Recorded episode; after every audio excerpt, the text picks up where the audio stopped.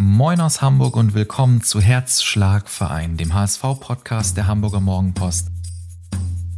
Ich bin Robin und bei mir treffen sich bekannte HSV-Fans aller Art, die Lust haben, über ihren Herzschlagverein zu sprechen, nämlich den Hamburger SV. Moin und herzlich willkommen zu Ihrem Lieblingspodcast des Jahres 2021. Hier ist das Staffelfinale von Herzschlagverein, ein letztes Mal in diesem Jahr. Und ich war wirklich überwältigt, wie viele Menschen uns geschrieben haben, seit vor ein paar Wochen zum Beispiel die Spotify-Jahresrückblicke erschienen sind und wir dann alle auch wirklich schwarz auf weiß oder vielmehr schwarz-weiß-blau gesehen haben, bei wie vielen Menschen Herzschlagverein der meistgehörte Podcast des Jahres war. Das war wirklich unglaublich und ich will mich heute einerseits bei Ihnen dafür bedanken, andererseits Sie aber natürlich auch noch einmal gut unterhalten, denn das ist mein Job hier jeden Sonntag und ich habe Ihnen vergangene Woche ein paar Überraschungen versprochen beim großen Finale, unter anderem einen hochkarätigen Gast. Und naja, ich muss Sie enttäuschen, das ist nicht ganz so heute. Wir haben zum heutigen Finale nämlich gleich zwei hochkarätige Gäste hier bei uns und ich freue mich sehr, dass das geklappt hat, dass ich Sie heute Abend beide nacheinander hier telefonisch zuschalten kann. Und der erste von ihnen kennt den HSV ziemlich gut. Denn er hat selbst sieben Jahre lang für den HSV gespielt und bringt es auf insgesamt 277 Bundesligaspiele für den HSV und den VfL Wolfsburg sowie 60 Premier League Spiele. Und heute Abend hat er sich kurz Zeit genommen für uns. Herzlich willkommen, Stefan Schnorr. Hallo Robin, moin. Du bist ja inzwischen jetzt in Lübeck tätig als technischer Direktor. Ja, genau. Mhm. Hast du trotzdem noch so eineinhalb Augen auf den HSV gerichtet? Naja, also wenn sind es zwei Augen. Auch gut. Äh, A, habe ich in diesem Jahr wieder ein bisschen angefangen, so Fußballschule zu machen für den HSV und bin jetzt auch in dieser Saison, glaube ich, ja, der HSV hat wieder so ein bisschen angefangen, seine ehemaligen Spieler so als Art Repräsentant oder sowas zu nutzen mhm. an Spieltagen, wo dann immer zwei oder drei Spieler mal in unterschiedliche Logen gehen und mal ein bisschen Interviews machen etc. etc. So und äh, das habe ich, glaube ich, in dieser Saison jetzt drei oder vier Mal schon gemacht. Also von daher sind die Augen schon auf den HSV gerichtet, natürlich. Bist du auch so ein richtiger Fan mittlerweile? Also drückst du dem HSV auch privat immer die Daumen? Ja, natürlich, klar. Der HSV ist der Verein, der mir die Möglichkeit gegeben hat, Fußballprofi zu werden. Äh, ich lebe hier in der Stadt oder im Umkreis und von daher ist es natürlich schon der HSV, dem man die Daumen drückt, klar. Und bist du dieses Jahr auch optimistisch, dass es nicht vergeblich ist, da die Daumen zu drücken?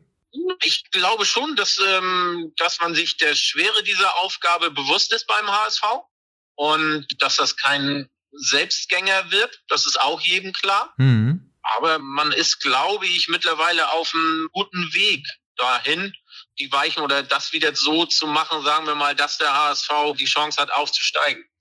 Also ich entnehme dem, du schätzt die Hinrunde, die letzten Wochen des HSV so ein, dass man auf einem besseren Weg ist als in den vergangenen drei Jahren. Ja, ich glaube schon, man sieht immer eine stetige Entwicklung dieser Mannschaft. Ne? Es geht immer in Schritten voran. Man sieht die Spielphilosophie, die Walter verfolgt, die er intus hat, mhm. die er auf seine Mannschaft überträgt. Das sieht man von Spiel zu Spiel, dass es da, sagen wir mal, eine sehr, sehr positiv oder offensiv gedachte Variante ist. Hast du natürlich immer mal bis dem Risiko ausgesetzt, sagen wir so, dass du ein Tor kassieren kannst, dass mal die eine oder andere Chance ist oder sowas. Aber ja, das ist diesem Spielsystem geschuldet. Punkt aus. Und damit muss man leben. Und ich glaube, dass die Jungs das nach und nach verinnerlicht haben und da auf einem guten Wege sind. Bedeutet das, dass Tim Walter in deinen Augen auch die richtige Besetzung ist auf der Trainerposition? Gut, dafür bin ich jetzt zu weit weg. Dafür kann ich seine tägliche Arbeit mit der Mannschaft nicht beurteilen, weil ich nicht jeden Tag beim Training bin oder sowas. Mhm. So, im Moment würde ich einfach mal sagen, dass man auf einem vernünftigen Wege ist, dass man mit Sicherheit einen Trainer hat, der weiß, was er will. So, aber alles andere, äh, dafür bin ich zu weit weg. Ich kann jetzt nicht beurteilen, wie das Innenverhältnis zwischen Mannschaft und Trainer ist oder mhm. sowas. Das weiß ich nicht. Da die Strömung und sowas, die kenne ich ja nicht oder bekomme ich ja nicht mit. Nee, aber du verfolgst den HSV und die zweite Liga ja auch bewusst und kannst begründet einschätzen, glaube ich, dass der HSV vielleicht, ich nenne es mal eine Chance hat, da oben mitzuspielen. Ja, natürlich. da ist doch jetzt keine Mannschaft in der zweiten Liga, wo du jetzt sagen kannst, die sind alle, ich weiß nicht, wie viel besser als der HSV. Mhm. St. Pauli macht es bis jetzt sehr, sehr gut. Das muss man einfach sagen. Das ist ein gut zusammengestellter Kader. Schulle holt da das Optimale, glaube ich, raus, Woche für Woche aus dieser Mannschaft. Aber, und auch das, bis jetzt hatte St. Pauli noch keine Phase, wo es mal nicht so gelaufen ist. Und jede Mannschaft, da kannst du hingucken in der Bundesliga, in, in, England oder wie auch immer, hat immer eine Phase über drei, vier Wochen, wo es mal nicht so läuft. Wo der Ball vom Innenpfosten rausspringt und nicht über die Linie geht und all solche Sachen. Und da muss man sehen, wie schnell kommt man aus dieser Phase wieder raus? Wie übersteht man diese Phase? Und in dieser Phase war St. Pauli noch nicht. Und deshalb würde ich einfach mal sagen, ist das auch kein Selbstgänger. Ne? Also die sollten jetzt auch nicht unbedingt schon die Korken knallen lassen für den Ausstieg in die erste Bundesliga. Aber im Moment machen sie es einfach gut und das muss man auch anerkennen und muss sagen, ja, super, super Arbeit geleistet, fertig aus. Ja, so eine Phase, die du angesprochen hast, hatte der HSV in den vergangenen Jahren dann ja immer zum genau falschen Zeitpunkt. Oh, so eine Phase, da gibt's ja nie den richtigen Zeitpunkt. Ja, das du stimmt. musst halt sehen, dass diese Phase möglichst kurz ist und du möglichst schnell wieder aus dieser Phase rauskommst. Und da bist du dann als Trainer, Sportdirektor, wie sie sich alle nennen, zusammengefordert, um Lösungen zu finden, um aus dieser Krise möglichst schnell rauszukommen. Du selbst kennst ja nicht nur die Spielerseite, sondern auch die Funktionärsseite. Du bist jetzt in der Regionalliga tätig bei Phoenix Lübeck. Was hat dich daran gereizt, nach der aktiven Profikarriere dann auch im Funktionärsbereich tätig zu werden? Ah, ich fand das A spannend, mal mit äh, jungen Leuten oder jüngeren Leuten zusammenzuarbeiten. Mhm. Denen jetzt nicht als der Oberlehrer oder auch nicht immer von früher zu erzählen und sowas. Aber es gibt ja so gewisse, ah, was weiß ich, grundlegende Sachen, die sich nie im Fußball ändern werden das war mal ganz interessant zu sehen, ob man mit diesen Vorstellungen, wie man heutzutage oder wie ich Fußball denke und Fußball erlebt habe, ob man damit heutzutage klarkommt. Und wie fällt dein Fazit aus? Kommt man damit klar? Mein Fazit ist, dass man damit klarkommt, mhm. dass aber viele in diesen Bereichen, egal ob es jetzt Trainer oder Offizielle sind, äh, Sportdirektoren oder wie man sie alle nennt, es sich zu einfach machen so ein Trainer zum Beispiel, das sind ja alles ausgebildete Fußballlehrer. Mhm. Das heißt, ein Lehrer wie in der Schule bringt seinen Schülern, seinen Spielern was bei. Und da ist es mir dann zu einfach zu sagen, wenn ich einen Kader von 22 Mann habe und ich habe jetzt einen Spieler, der vier, fünf Wochen lang jetzt mal nicht so funktioniert, dann ist es mir zu einfach zu sagen, den müssen wir jetzt verkaufen. Sondern ich muss mich mit ihm beschäftigen, muss sagen, boah, was, was ist los? Woran hakt das? Und dafür bin ich ja Fußballlehrer. Sprichst du jetzt vom Amateurbereich oder vom Profibereich oder vielleicht ja von beidem? Na, sagen wir mal, Amateurfußball noch nicht. Ich würde eher sagen, der große Fußball. Hm, also auch da, wo sich der HSV tummelt. Ja, natürlich. Ne? Erste Liga, zweite Liga, Champions League. Ich finde, dass der Fußball allgemein auf einem mal gefährlichem Weg ist, sich von den Leuten, die in der Kurve stehen und sowas, sich zu weit entfernt. Ist das der Grund, warum du lieber in der Regionalliga tätig bist und nicht in der Bundesliga? Nein, der Grund ist einfach der, weil ich wahrscheinlich durch meine Tätigkeit früher im Fernsehen, ich ja relativ bekannt dafür bin, geradeaus zu sein und seine Meinung zu sagen. Und mhm. ich glaube, dass viele damit nicht klarkommen, sich das vielleicht nicht so vorstellen können, wenn sie intern mal kritisiert werden wer soll mich denn auf dem Zettel haben? Also, mhm. dass ich jetzt irgendwo Sportdirektor werde bei, keine Ahnung, beim HSV oder was weiß ich wo in der ersten Liga. Also, wie sollte das passieren? ne, das ist ja bloß, weil ich jetzt mal in Anführungszeichen mitgeholfen habe, den VfB Lübeck in die dritte Liga zu bekommen und da einen vernünftigen Kader hingestellt habe mit der Art und Weise, wie ich Fußball denke und vielleicht Fußball fühle oder sehe kommt ja jetzt nicht irgendein Erstligist oder Zweitligist und sagt so, jetzt holen wir Stefan Schnur als Sportdirektor. Das ist ja Quatsch. Das stimmt, aber man soll ja niemals nie sagen. Nee, man soll niemals nie sagen, aber es ist ja für mich jetzt nicht irgendwo eine Sache, wo ich sage, wow, äh, denke ich jetzt drüber nach. Weil ich habe keinen Berater oder sowas, der mich irgendwo anpreist oder sowas. So, und ja. Sind wir mal gespannt, was die Zukunft noch so bringt?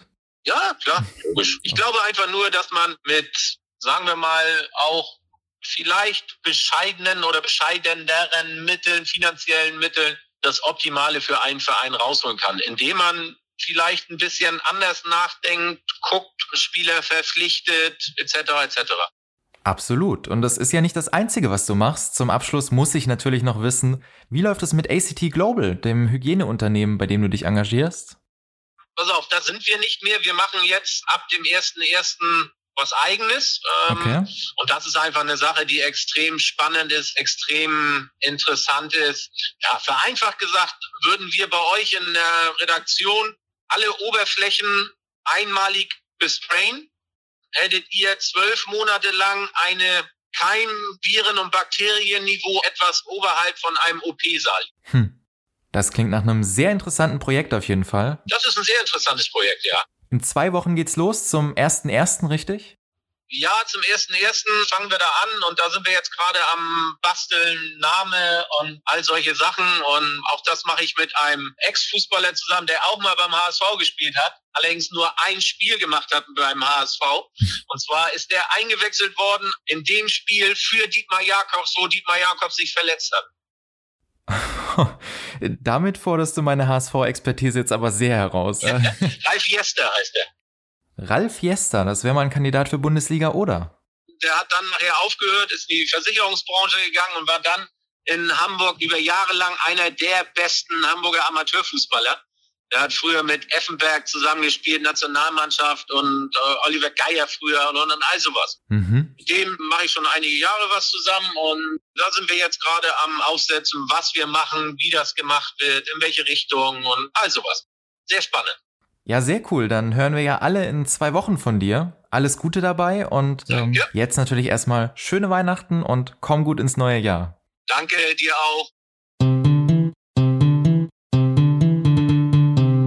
So, und bevor wir mit unserem zweiten Gast des Abends weitermachen, möchte ich Ihnen wieder eine der angekündigten Überraschungen bieten. Und zwar eine Grußbotschaft von einem weiteren ehemaligen HSVer, ich bin überzeugt, Sie werden ihn an seiner Stimme und an seinem Akzent problemlos erkennen. Ayrton und die Mopo. Immer super, immer gut. Ja, ich habe ja in dieser Staffel bei Christina Rann auch ein bisschen Portugiesisch gelernt, deshalb Cumprimentos, ganz liebe Grüße an Ailton, der gerade seinen ersten eigenen Wein auf den Markt gebracht hat. Und mit Wein kennt sich unser zweiter Gast des Abends doch bestimmt ziemlich gut aus. Denn er war fast zwei Jahre lang in Südafrika tätig und zuvor hat er unter anderem auch den HSV trainiert. Herzlich willkommen bei Herzschlagverein Joe Zinnbauer. Ah, vielen Dank. Herr Zinnbauer, wie geht es Ihnen denn in diesen schwierigen Zeiten gerade? Ja, ganz gut eigentlich. Also es ist, äh, ich glaube, für jeden ja eine schwierige Zeit im Moment. Aber man muss ja damit sich anfreunden und dementsprechend kann das Leben ja nicht aufhören. Also mhm. muss man nach vorne gucken und es ist im Moment ist alles gut. Was machen Sie aktuell? Haben Sie trotzdem gut zu tun? Ja, ich bin natürlich viel am Gucken, äh, auch viel am Sprechen. Es gibt viele Berater, die anrufen oder auch Vereine, mit denen man sich unterhält. Und dementsprechend schauen wir natürlich auch Spiele an, sowohl auf dem Fernsehen wie auch bei den normalen Live-Spielen, wenn es möglich ist. Das ist ja auch nicht mehr so einfach jetzt für uns Trainer ins Stadion zu gehen. Und dementsprechend ja, informiere ich mich und schaue, wie es nach vorne weitergeht und Analysen natürlich schon gemacht über mich selbst. Also viel zu tun trotzdem, auch wenn man jetzt keinen Club jetzt hat, den man ladet als Trainer, hat man trotzdem einiges immer zu tun. Ja, und Sie haben vor sieben Jahren ja schon inzwischen in der Saison 2014-15 den HSV gecoacht. Das ist jetzt schon sieben Jahre her. Haben Sie den Verein in den vergangenen sieben Jahren trotzdem noch im Blick behalten? Ja, natürlich äh, verlässt man das Blickfeld nicht und ich lebe ja auch noch in Hamburg. Von der Seite her ist der HSV oder auch St. Pauli natürlich immer irgendwo in der Prioritätenliste. Und wenn man ein Spiel guckt oder auch da dementsprechend die Berichte liest, mhm. guckt das ja oft. Aber so allgemein zweite Liga, erste Liga äh, war ja auch schon in Südafrika immer so, dass ich mich da immer wieder weiter informiert habe, wie die Spiele laufen und es ja auch von Südafrika aus sehen können. Ja, und im Moment läuft es ja sogar für beide Hamburger Vereine ganz gut. Ja, freut mich. Beide jetzt Gott sei Dank auch die Möglichkeiten haben in Sachen Aufstieg. Aber natürlich auch der HSV, dass er wieder gekommen ist und dass man vor allem auch den ganzen Menschen, die da arbeiten und sicherlich ja auch wollen, dass wieder irgendwann in der Liga geht, auch arbeiten lässt und auch mal diese Druckphasen, die man dann von außen reinbringt, trotzdem der Verein ruhiger geblieben ist, als es vielleicht schon in der Vergangenheit war. Was denken Sie denn, was für den HSV noch möglich ist jetzt nach dem Winter in der Rückrunde? Ja, alles. Man sieht ja, also das wird sicherlich kein einfacher Weg. Ich glaube, alle Mannschaften haben es sehr schwer. Es gibt ja nur drei Aufstiegsränge und wenn man die Liga anguckt, ich glaube, bis zum zehnten Platz ist noch Möglichkeiten da. um irgendwann an den dritten Platz sowieso zu kommen. Aber letztendlich hat jeder, der da noch unter den ersten acht, sage ich mal, oder zehn ist, mhm. eine Möglichkeit, ein Wörtchen mitzusprechen, zumindest auf den Delegationsplatz zu kommen. Glauben Sie dran, dass der HSV das schaffen kann oder vielleicht ja sogar beide Hamburger Vereine? Ja, also der Glaube ist natürlich da, dass man als Hamburger natürlich Daumen drückt. Aber ich glaube, das will jeder Verein, der da jetzt in dieser Reihe mitschwimmt. Die denken natürlich auch noch an den Aufstieg und das wird nicht einfach, weil die Liga ist wahnsinnig stark, ist wahnsinnig ausgeglichen. Es kann fast, und ich betone es fast, jeder jeden schlagen mhm. oder zumindest mal einen Punkt mitnehmen. Und so ein Punkt ist halt dann für manche Vereine dann zu wenig, um halt dann oben mitzugehen. Und ich glaube, das kann keiner vorhersagen dieses Jahr, wer da wirklich raufgeht.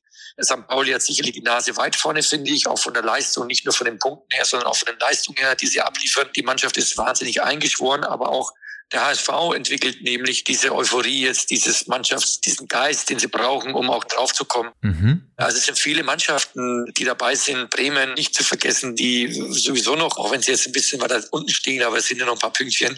Wenn du da mal einen kleinen Lauf hast, dann bist du schnell auch wieder weiter oben und hast dann im Endeffekt die Möglichkeit, wirklich noch auf drei oder vielleicht sogar auf zwei zu kommen. Also haben wir 2022 dann eine Spannung bis zuletzt. Ja, ich finde, das ist wirklich eine wahnsinnig tolle Liga mit wahnsinnig tollen Vereinen, die ja auch wahnsinnig Tradition mitnehmen und fast alle, die da spielen, sind schon mal in der ersten Liga gewesen und Tradition ohne Ende in der Liga. Also wirklich von der ersten bis zur dritten Liga wahnsinnig spannend im Moment. Absolut. Unter Ihnen haben damals ja auch viele junge Spieler debütiert beim HSV, wenn ich an Matti Steinmann denke beispielsweise dann müsste Ihnen doch ganz gut gefallen, was beim HSV jetzt so gerade passiert und dass man immer verstärkter jetzt auch auf den Nachwuchs setzen möchte, oder nicht?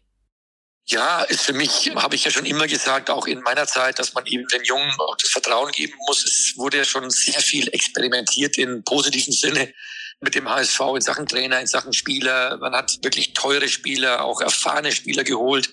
Und mit den Jungen hat man eben das nie so richtig ernst genommen. Und wir haben ja angefangen damit, so ein bisschen auch die Jungen mit reinzubringen. Allerdings, wenn man dann nicht die Linie durchzieht und ähm, bei mir ist es nicht durchgezogen worden, da musste ich ja gehen und somit haben sie auch dann die Jungen wieder weg, was natürlich auch nachvollziehbar ist, wenn ein Abstiegskampf ist. Aber entweder man geht den Weg und man zieht ihn voll durch oder man lässt bleiben und das hätte ich mir früher schon gewünscht, dass der HSV, so wie St. Pauli ja auch oder viele andere Vereine, man sieht jetzt auch in der zweiten Liga, vor allem auch bei großen Clubs, die mit vielen jungen Spielern arbeiten. Und wenn man eine gesunde Mischung hat zwischen Erfahrung, älteren Spielern und vor allem jungen, ehrgeizigen und heißen Spielern, dann kann man viel erreichen damit. Also es ist in Ihren Augen auf jeden Fall der richtige Weg. Ja, 100 Prozent. Also auch die Spieler, die jetzt nachkommen, sind auch aus dem Jugendleistungszentrum beim HSV zum Beispiel auch. Man sieht ja viel junge Spieler, die plötzlich aus den Jugendleistungszentren rauskommen und wie weit die schon sind. Äh, ich glaube, dass viele Vereine in der zweiten Liga, besonders der HSV, auf dem richtigen Weg ist. Ihre berufliche Karriere hatte damals ja auch ganz früh angefangen und damit meine ich nicht nur die auf dem Platz. Sie waren ja schon sehr jung, sehr erfolgreich im Finanz- und Versicherungssektor mit Ihrem eigenen Unternehmen. Wie kriegt man denn Fußballprofi und Unternehmensgründung unter einen Hut? Ja, ich glaube, dass damals äh, als Spieler ist es so immer einfacher wie als Trainer. Das kann ich heute ja mit ruhigem Gewissen sagen.